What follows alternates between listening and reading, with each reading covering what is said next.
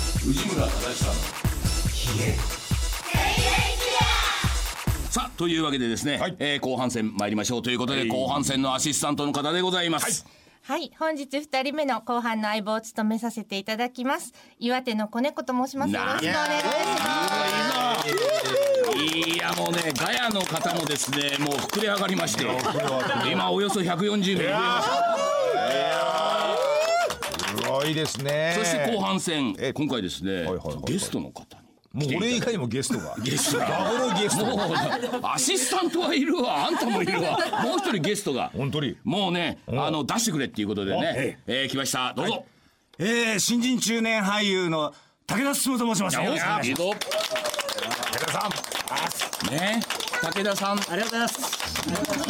あの声だけじゃ誰かさっぱりわからないっていうことですけど、あの僕はね、あの劇団稲田組札幌でね札幌でやってて、そこでもう一緒にずっとお芝居をですねよねやってた武田さん。どうしたんですかやめたんですか稲田君え、稲田組をですか、いやいやいや、僕、12月から東京に進出をしたわけですいやこれも後半聞きましょうかねはい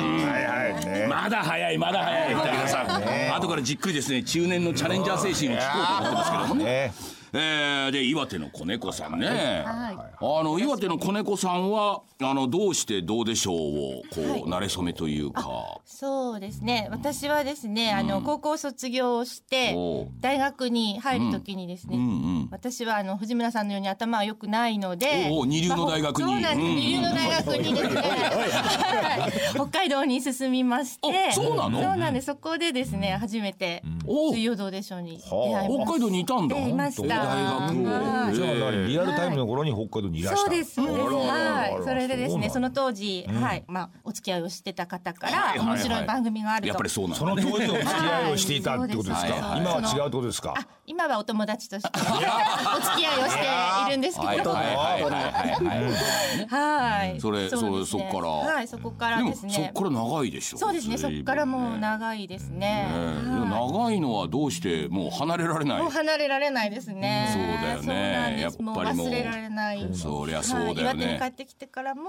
その後忘れ大学そうですねを終わって卒業卒して業しては岩い手に。の方に戻った今も岩んです手。今も岩手ですあらあら。岩手岩は手まだか。今でもやってるんですかどうでしょうあ、やってます。さすが岩手はい岩手はそうはい、ねもう岩手のファンは熱いので。暑いよやってね。あますね。らあらあら。うんもうさっきもガヤの人ともうなんか「岩手ですか岩手です」あーしてもうなんかもう抱き合うんばかりに岩手やっぱり。はい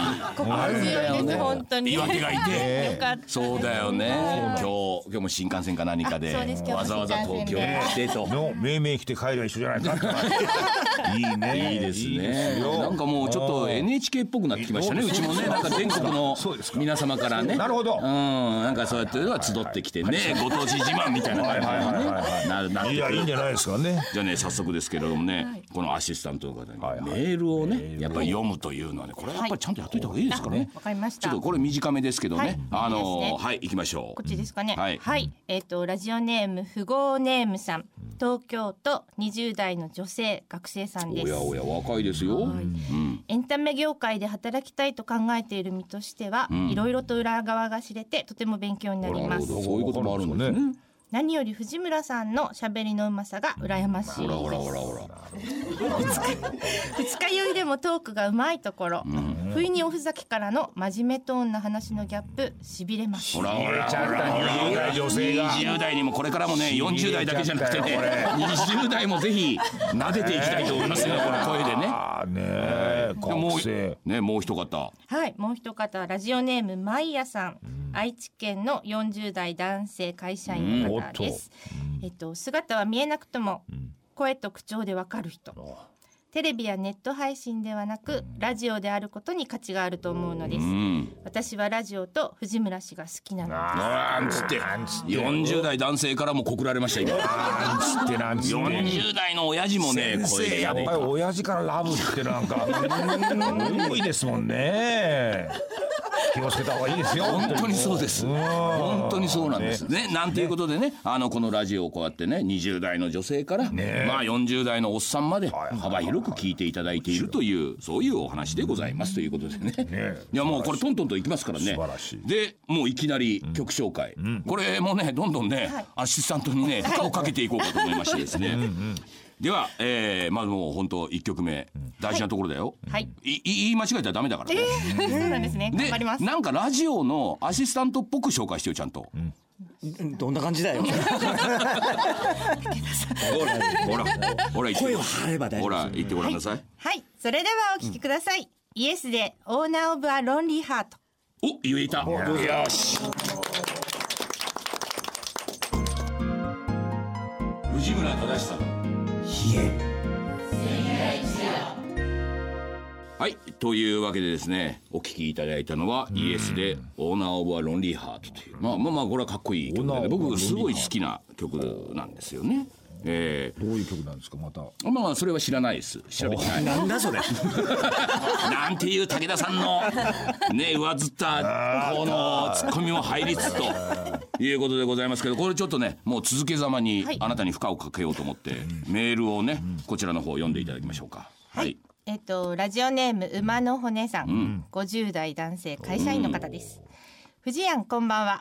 ちょっとメールを休んでしまいましてすみいまやこせのん。人ね本当常連です今や常連もできましたねはがき職人。はがき職人今年最後の放送もとても楽しく聞かせていただきました。ヒゲ戦もこの1年で劇的な変化を遂げましたね。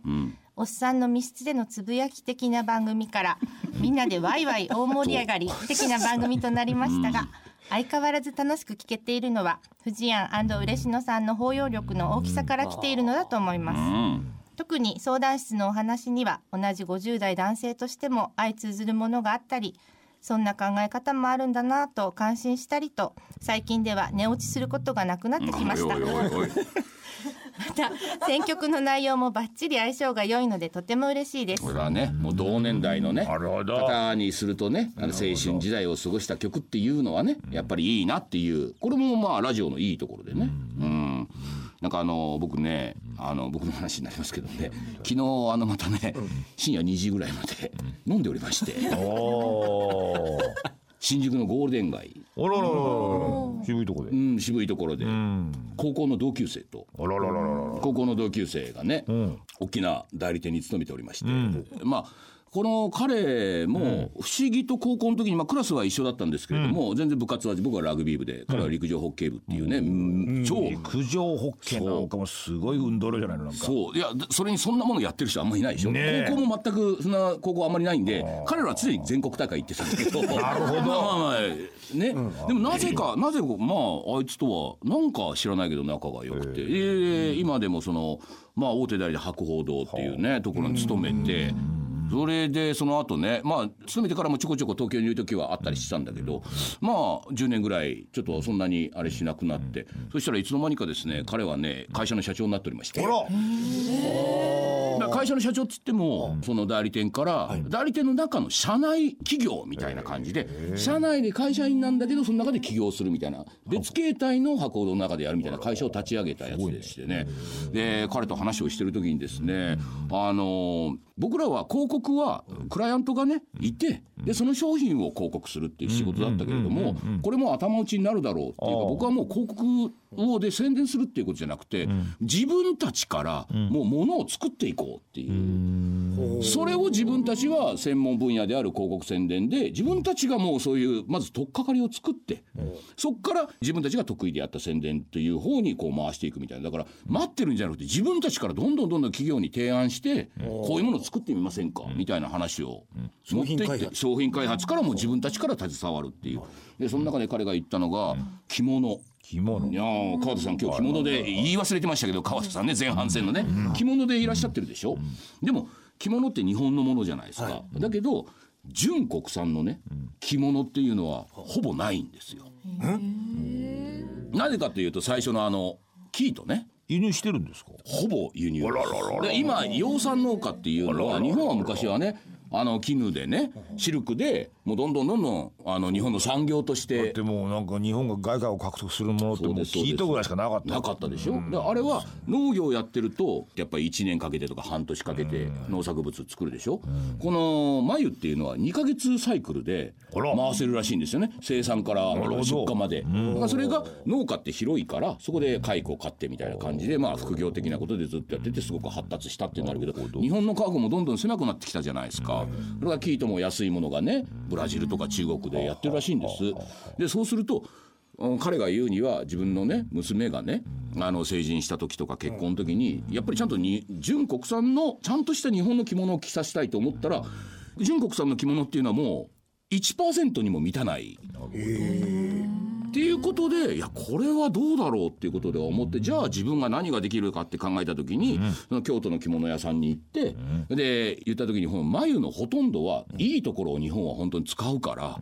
半分は捨てられるらしいんですよね。あらそうなんだこれを利用できないかって考えてこれで目をつけたのがそのやっぱり自然なものだからこれが化粧品というかねその肌にいいとかそういうなんかハンドクリームとかそういうものにならないかっていうのをずっと研究して一緒にやってようやくそれが製品化できて京都のねなんか東急ハンズでちょっと実験的に売るっていうのを今年から始めたいっつって言ってえな何を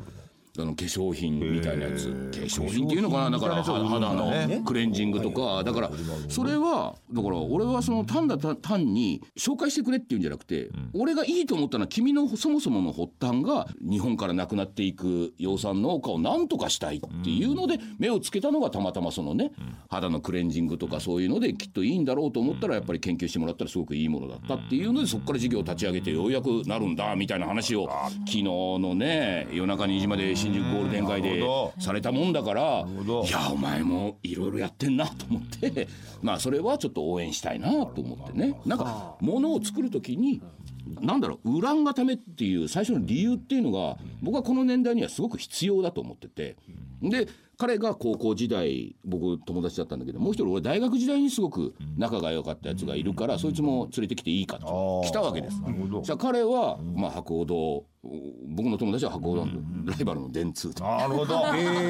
ほど電通を辞めて今アミューズのアミューズにで大泉さんとかももうもちろんアミューズさんでよく知っててっていうそのまあその彼ともねこれからのそのタレントっていうものはどういうあり方がみたいなことを熱っぽく語っちゃったもんだから深夜2時ですよもうそれで。語りましたいやね語りましたねだからこれからの50代っていうのは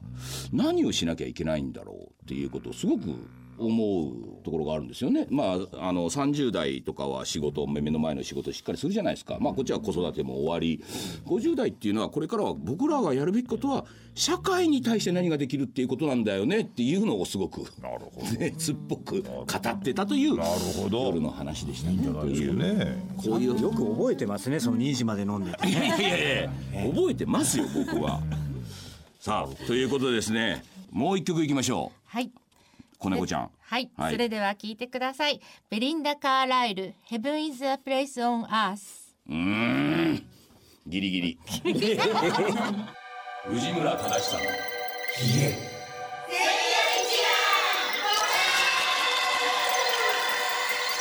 というわけでお聞きいただいたのは、えーベリンダ・カーライル女性ですね「えー、Heaven is a place on earth」というね長いねよこれそうですね。だだからもう、だんだん曲名で選んでますね。確かにね。あのアシスタントがなんとか飲みね。に行きそうな感じだよこれは最大限の負荷をかけだてから次からはあの全部英語で書きますもん。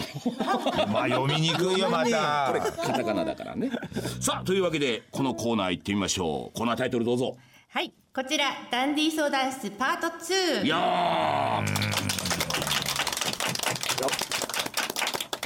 このコーナーでは「水曜どうでしょう」という名番組を生み作り続けてきた人生経験豊富な藤村嬉野亮ディレクターが痛快にリフナーのリス リフナーリフナーって言ったな。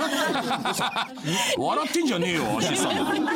スナーの悩みや相談に答えてくれるラジオ相談室形式のコーナーとなっておりますでは2人目のご相談ですはいいいよねアシスタントが間違って笑って笑ってるっていう。間違えちゃった。なんつってねこういうのがいい。これがいいんですよ。びっくりしちゃうよ余すところなくね、こういうところもちゃんと出していこうっていう。子猫ちゃんがね。ねそうか、あんた子猫ちゃんっていうことは大泉ファンっていうことだ。岩手の子猫ちゃん。なんつってね。そうなんですよしよバしレちゃこっちいにバレちゃいました声のトーンとしてはアシスタントっぽいじゃないですかぽいです、ぽいです。ちょっとこう機能高いはいはいはい、よかったよかった。ということでねはい、えー二人目のご相談というかね、おっと今もうゲストの。武田進さんにあーどうもこんにちはいやーもういろいろとこのコーナーではちょっと聞いていこうかなと思ってま聞いしてあげてください。武田さんも大変だってなん言ってかましたから。あの僕がね武田進さんという方はいはいはいはいははいこれ鈴井さんと最初にいろいろやってたでしょそうです。この方すごくよく、僕らが「あのどうでしょう」の前身の「モザイクな夜」っていう番組やってる時に、あのホワイトストームっていうねそうですふざけたホホワイトストーンズちょっと出てました。この人ね出てるんですよあら知らなかった怪人役であららららら ら。そうなのっていうか鈴井貴之がオーパーツを作ったりなんかした時の、あなたはその時に最初にいたんだよねあもうもう前半に、前半にねいましたね。いたんだよね、で僕らそこら辺のところはね僕は行ったらもうそういう活動を鈴井貴之も演劇をね作品の中でやられてる中で、はいこの武田進という人もやってたんだけど、どうにもこうにも鈴井貴之と馬が合わなかったんおですいおいおいよおいおい。い やどういう感じだったほんとの、ね、あのそこはですね四半世紀過ぎてもいまだに僕はあの弟子であるんでそうだよいまだに鈴井貴之の前に出ると緊張するよね緊張しますねあなたはいもうそれだけやっぱりごつい人なんだねあの人ねもう本当にこう鈴井さんが向こうから歩かれてきたら「あーす!」ってあの滑舌が悪いあの体育会の感じで挨拶をしたら「おう!」っていう感じですねもうやっぱり昔からあの人はそういうなんか怖かったいやもう怖い、うんまあ大したことないけどねいやい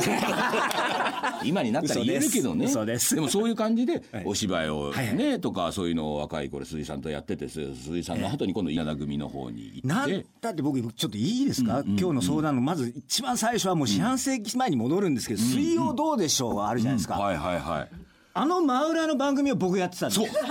他局でね。そうなんですやってましたやってました。それなりにいい数字なんですよあそうだった。そうなんですよだけどあの化け物が出てきた から僕の功績は何も認められなかったわなけるでほすどよ、なるほど。そうこの人ね UHB っていうね他 局で番組やってましたやっよね。てましたねそうなんでござそいまのすよ時ねこっちも横目見てふんっていう感じでしたけども ね。そうなんででねチームなく大泉君が出てきてレナ君1万人とか呼び上がって、はいこっちも頑張って1500人呼んでるから誰も認めてそくれうなだかよったね。不遇がじねふちょっと不遇だったよねそうです確かにね。まるまるバッティングしたんでわけでございますよねでもその後ね、もうすねじ20年近く経って、僕がいきなりそうそうそうそう演劇の稲田組にあーあん行たくっがて役言者ったとして時ねにはね、もう武田さんはそこの稲田組でね、はいもうもちろん芝居やってをましたねやっててでやってたんだけどそこにいきなり来たわけですよもう同年代のおっさんが。おかしな話だよね。でこれも最初から俺は主役級で出せって いうそうどう思いましたいやだからね最初嬉野さんとね藤村さんとこう稲田さんと僕でね4人で飲みまして、もう一杯飲んだ後、まあ結論から言うけど、俺を出せ だ出せってなんだどこに何を出すんだ芝居に出せうおーってもう稲田さんと僕はきょとんですよ、ね、何を言ってるんだろう、ねどういうことをしたいんだろう、でその後稲田さんとこう会議ですよ、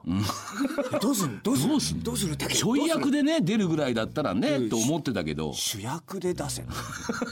主役ってあのウィキペディアで調べてみろいやいやいやいや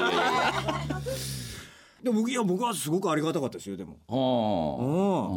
もう矢田さんがもうこうへこんでた時期なんでへこんでた時期ねおおちょうど藤村さん来てくれたもうもうこれでガーッと盛り上げようぜ、もうぜひ出てくださいっていう感じでしたね、うんあ僕はそうそうだったもういやもう僕はそうですよああそうなんだでも一緒にさ芝居を武田さんとやることによって、なんかね武田さんはやっぱりずっとその鈴井さんのから脈々と続いたやつでずっと札幌で細々とやってき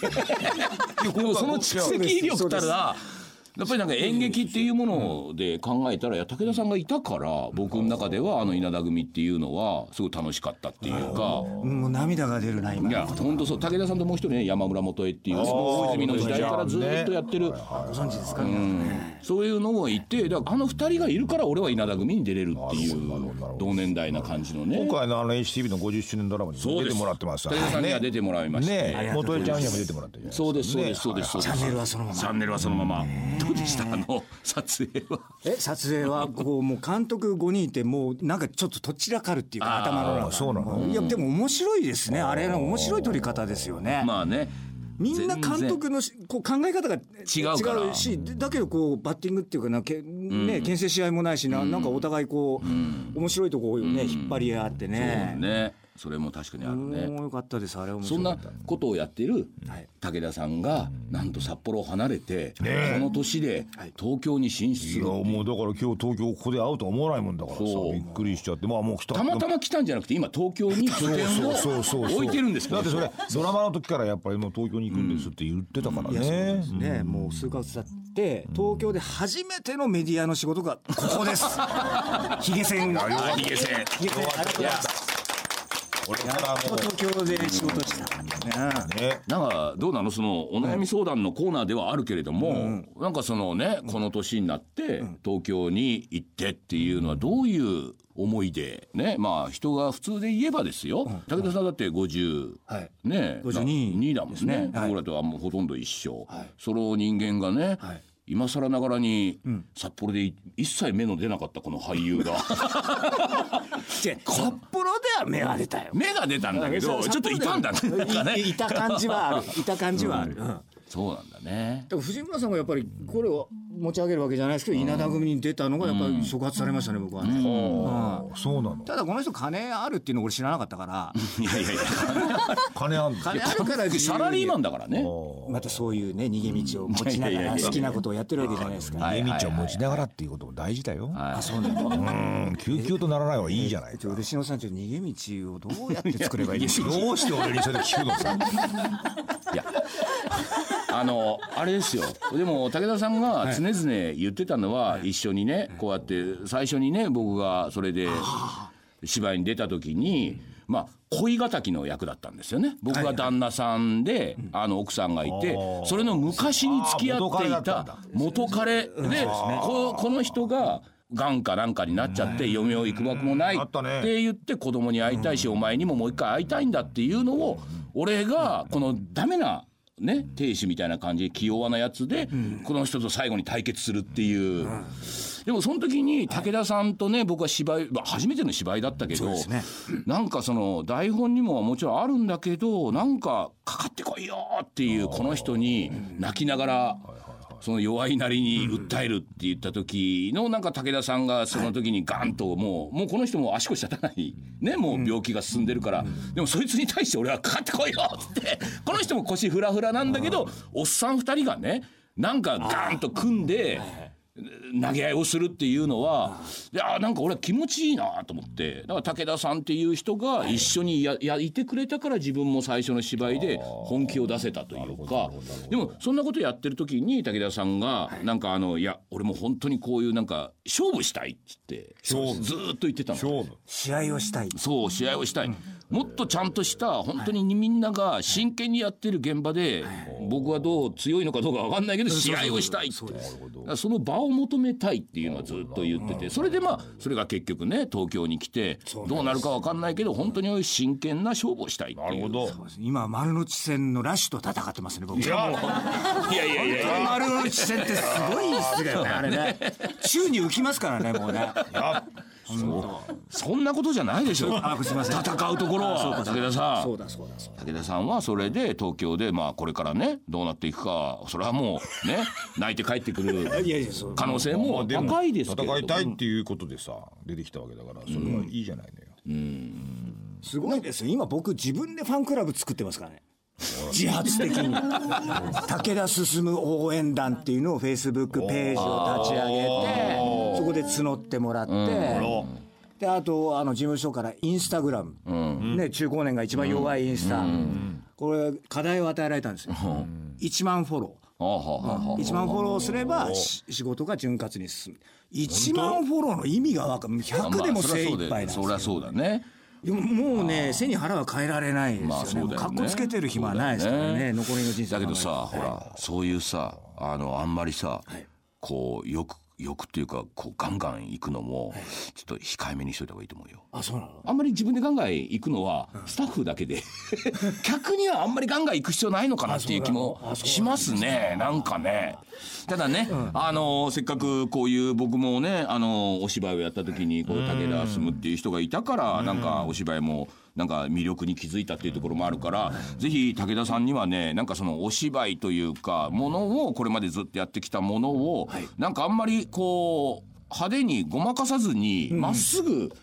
やってほしいなってい田中うさんだってもう実力あるでしょ、あるあるあるすごくある、ねそこだから余計なこと考えてほしくないだっからていそう感このじはあとこるろは忘れてほしくないところだよね、よ余計なこと考えないフ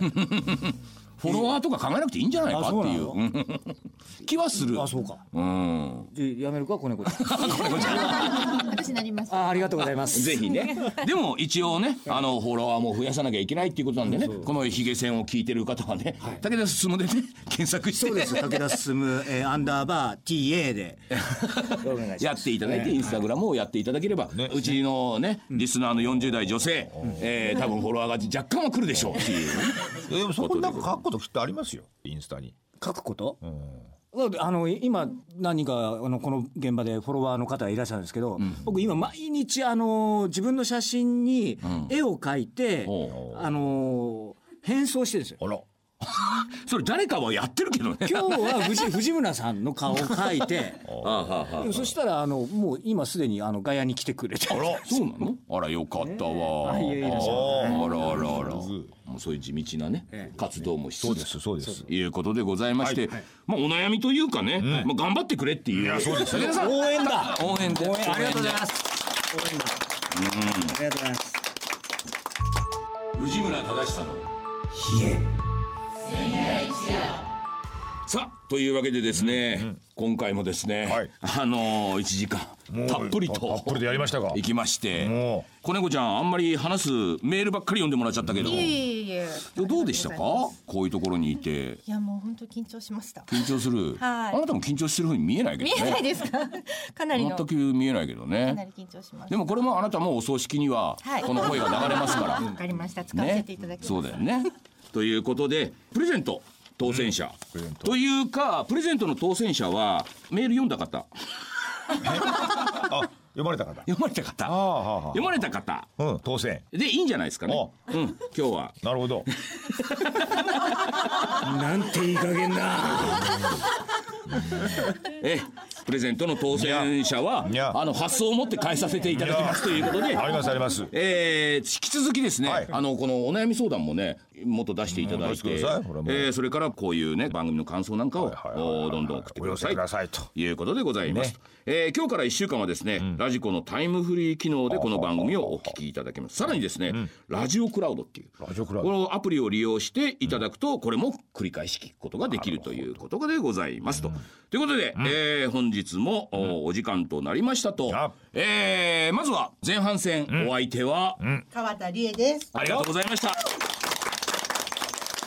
そして後半戦ははい岩手の子猫ですはいありがとうございました。そしてゲストはい告知です そうだね2月8日、えー東映系の映画公開するんですけど、バックストリートガールズ、コクトルズという映画に、うん武田進ワンシーンだけ出演してますんで、地道にえワンシーンも出えワンシーン出てますんで、ぜひ皆さん、あの、言いふらして口コミをして、うんそうだねえーください。よろしくお願いします。はい、そしてはい嬉しいでございましたははい。そして、えー、藤村忠久でございましたということでですね、ヒゲ戦本年もどうぞ皆様よろしくお願いいたします。おやすみなさい。皆さんも一緒にせーの。おやすみなさい。ありがとうございました。